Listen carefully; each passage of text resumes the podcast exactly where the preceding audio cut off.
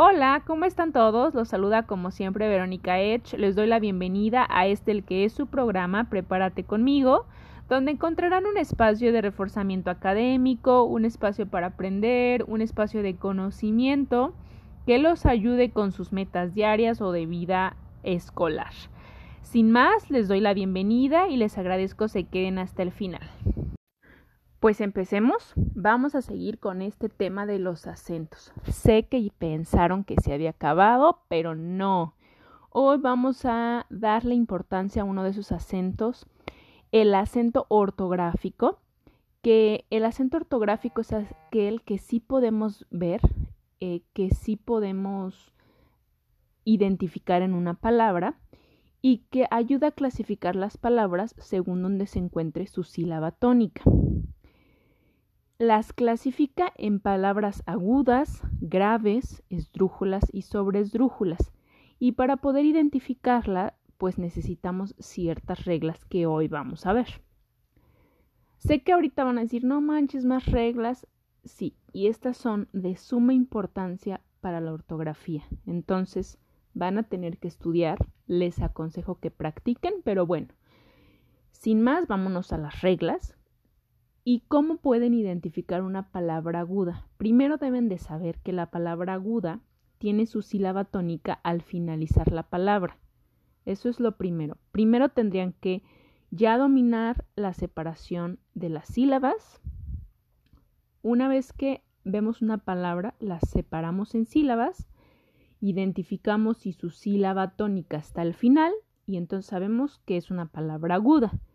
Luego, para poder acentuarla y ponerle el acento ortográfico, tenemos que identificar si esa palabra aguda termina en una N, en una S o en una vocal. Si es así, sabemos que el acento va en esa sílaba tónica. Por ejemplo, acción, doblón, encontré. Si ustedes separan cada una de ellas, verán que su sílaba tónica es la última y que las tres, dos terminan en N y la tercera, que es encontré, termina en una vocal. Entonces el acento irá en esa última sílaba en la vocal. Algo interesante de las palabras agudas es que su sonido es muy particular tienden a crear un ritmo en las frases y generalmente se usan en la poesía y en las canciones, ¿no? Y en las rimas, como partes de las rimas, por su sonido. Ahora bien, hay excepciones. Si una palabra aguda termina en cualquier otra consonante, no se debe colocar el acento ortográfico y solo se mantiene un acento prosódico, que ya vimos que es el que identificas por el sonido y que pues no necesita acentuación. O sea, no verás ahí la tilde, el acentito, no se lo tienes que poner porque ya lo tienes, un acento prosódico. Ahora, cuando terminan en dos consonantes, una palabra aguda que termina en dos consonantes no lleva acentuación. Les voy a dar un ejemplo. Mamuts zigzags. Esas dos, obviamente, no deben llevar acento ortográfico. Y tampoco aquellas graves que terminen en la Y, como convoy. Lo que les recomiendo es que hagan ejercicios para que identifiquen cómo separar las sílabas con los sonidos y se fijen si es una sílaba tónica al final y que terminan en N, S o vocal. Seguimos.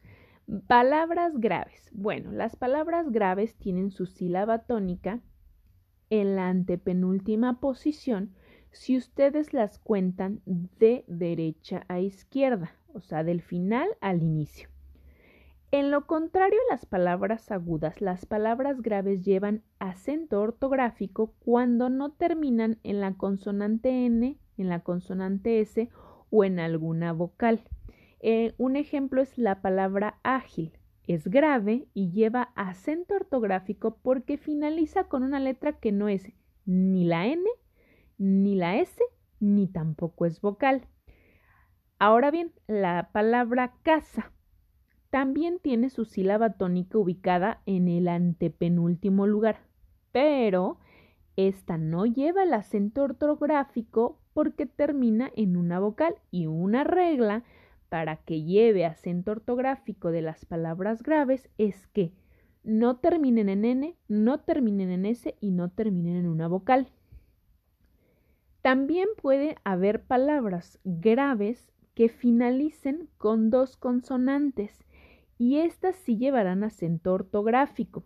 En el caso de las palabras agudas que terminan en dos consonantes, esas no llevan acento ortográfico, pero aquí sí. Palabras esdrújulas. Se escucha fuerte la palabra, pero creo que son algunas de las más fáciles. Su sílaba tónica es la tercera si la contamos de derecha a izquierda, del final al principio.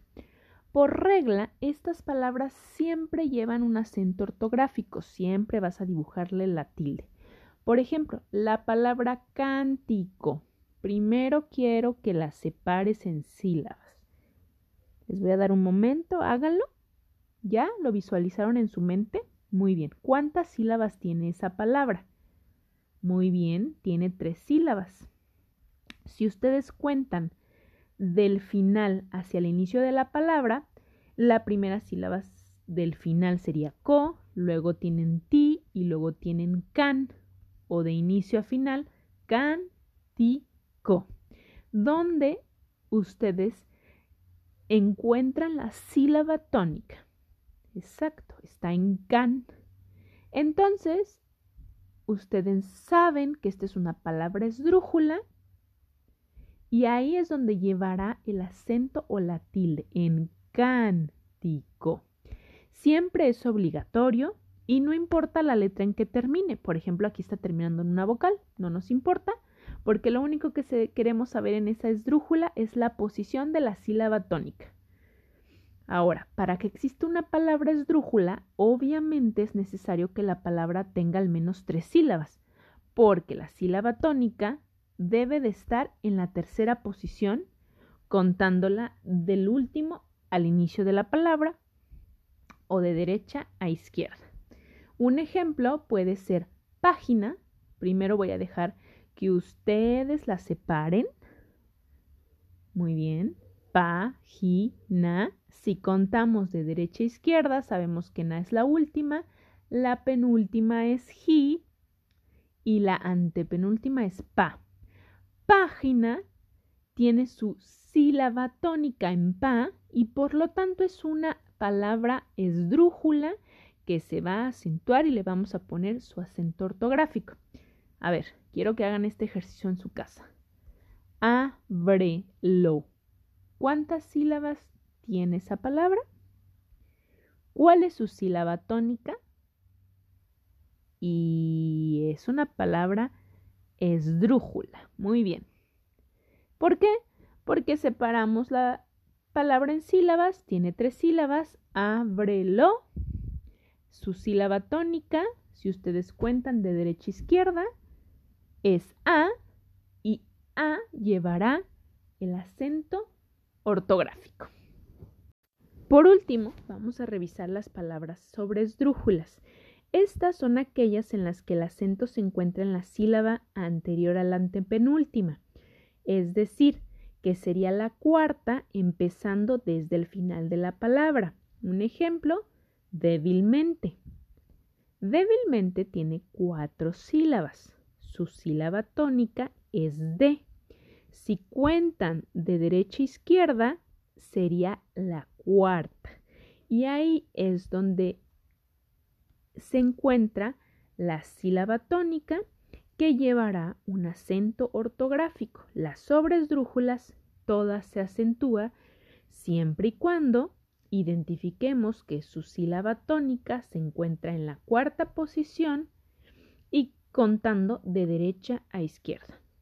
Las palabras sobresdrújulas siempre tienen como mínimo cuatro sílabas, si no, no podrían ser una sobresdrújula.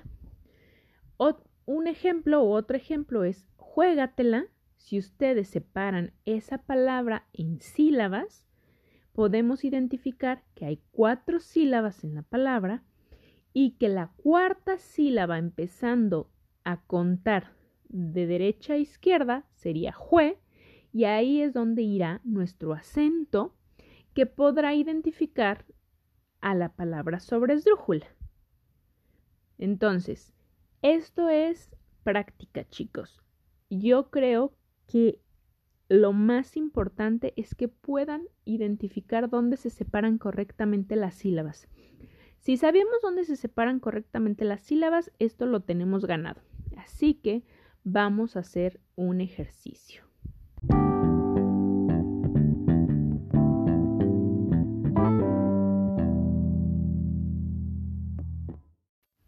El ejercicio que tenemos que hacer para poder practicar es tomar un libro, una revista e identificar cuáles son, según el acento ortográfico, el tipo de palabras que están viendo. ¿Sale?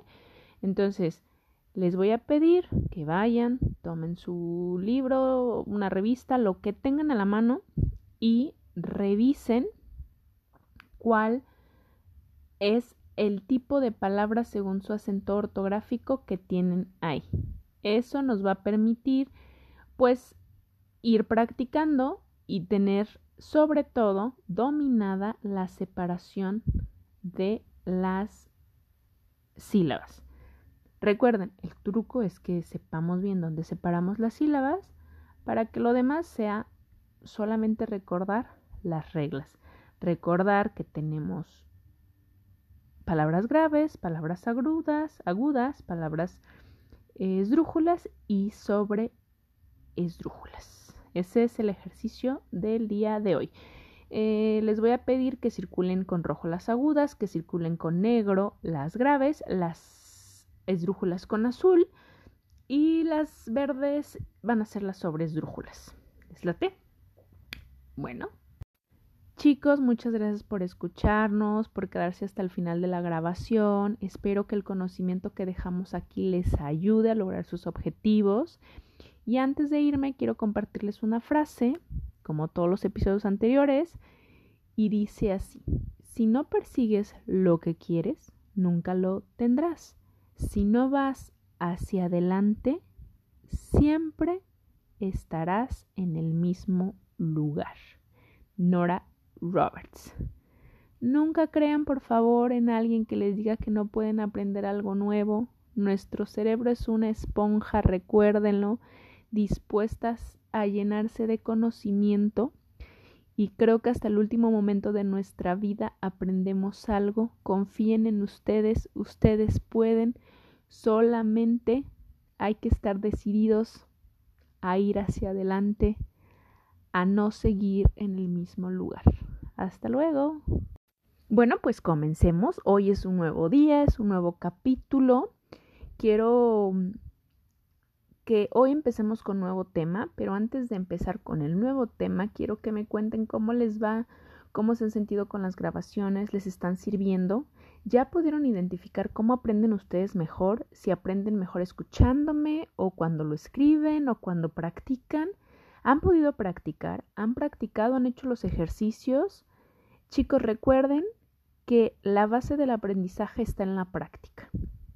A veces nuestro cerebro, por no tenerlo al día o porque nosotros ya tenemos cierto tiempo descansando de la escuela como tal, pues se nos complica un poco, pero no es difícil, solamente es cuestión de que cada archivo nuevo que le dejamos a nuestro cerebro lo practiquemos. Agarren un libro y, identifiquen el número de sílabas, sepárenlas, revisen si están bien o están mal, mm, una revista, alguna noticia, algún periódico. Ejerciten su mente, ejerciten su aprendizaje.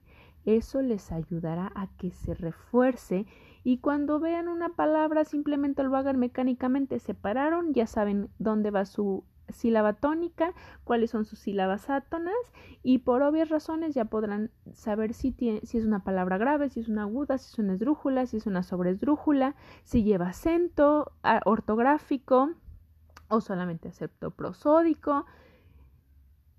Recuerden, de nuevo, la práctica hace al maestro.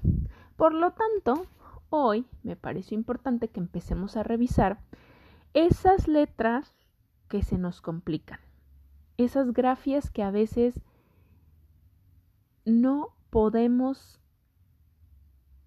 recordar si va con esta o va con la otra letra. Ya sé, ya sé que ya se imaginan de qué voy a hablar. Sí, de las palabras que generalmente tienen consonantes que suenan muy parecido y que nos confunden. Hoy en específico vamos a hablar del uso de la V y de la UV. ¿A quién no le ha pasado confundir esas dos? Porque cuando hablamos de una palabra como convivir, a ver, ¿con qué se escribe? ¿Con B o con V?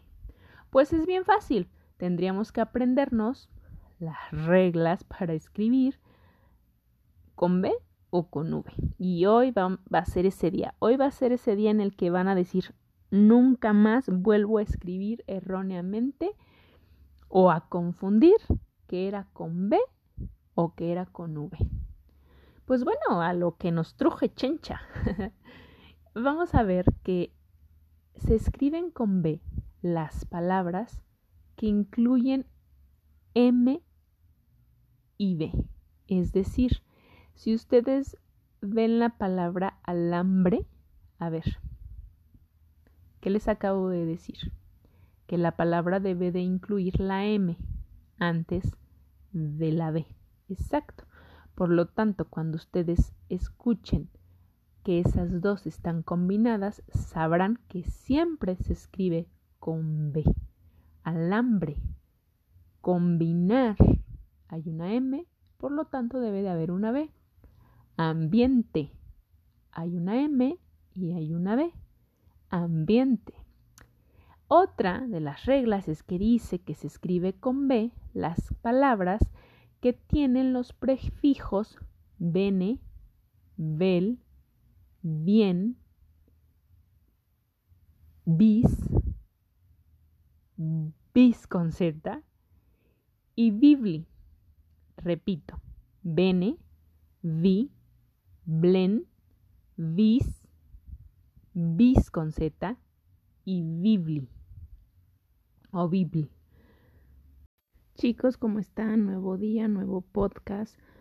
Hoy me gustaría saber cómo les está yendo con los podcasts anteriores, les han entendido, se les ha facilitado, ya han podido reconocer cuál es su técnica de aprendizaje mejor, cuál funciona mejor, escucha, em, práctica, escritura ya se conocen en esa parte, recuerden que es importante saber de qué manera podemos ayudar a nuestro cerebro a captar la mayor información. Entonces, háganse sus propias evaluaciones, vean de qué manera cuando practican algo, si lo practican escuchado, si lo practican diciéndolo, si lo practican haciendo ejercicios o escribiendo algún em, cuadro sinóptico, se les queda más fácil en su cerebro y sus archivos son más flexibles y sus archivos son más mm, los tienen más a la mano el conocimiento. Eso les va a ayudar para que todo lo que vayan aprendiendo y usen la técnica que mejor les conviene, pues esté más fresco. Bueno, hoy vamos a revisar un tema que es muy común que tengamos problemas o errores de ortografía y son las letras que generalmente se pronuncian casi igual. Yo sé que hay ocasiones en las que decimos se escribe con esto o se escribe con la otra, porque suenan tan parecidas que nos conflictúa saber con cuál letra escribirlo. Pues hoy vamos a revisar las reglas básicas para escribirlo de manera correcta y evitar este tipo de errores ortográficos. Hoy vamos a revisar el uso de la B y de la V y vamos a empezar con la B. Se escribe con B las palabras que incluyen MB. Ejemplo, alambre, combinar, ambiente. Entonces, ustedes ya saben que si hay una M y una B, esta será escrita con B, no con V. También aquellas palabras que tienen los prefijos bene, vi, bien, bien, vis, vis con z y bibl. Es decir, la palabra beneficio se escribe con B, bicho se escribe con B, bienvenido se escribe con B, bisílabo con B, visco con B y biblioteca con B.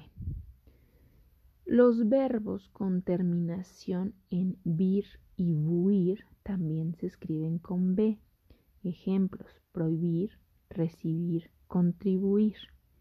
Hay algunas excepciones, es decir, son puntos o verbos específicos que aunque tienen una terminación en vir y en buir, se escribirán con V. Y son tres, convivir, servir y hervir. También aquellas palabras que acaban en ble y en bilidad, es decir, confiable, probable, habilidad, se escriben con B. Pero esta regla también tiene una excepción. Las dos palabras que terminan en bilidad y en, y en movilidad y civilidad, se escribirán con V. Entonces son las dos excepciones de la regla de aquellas palabras que acaban con ble y bilidad, se escriben con V, movilidad y civilidad.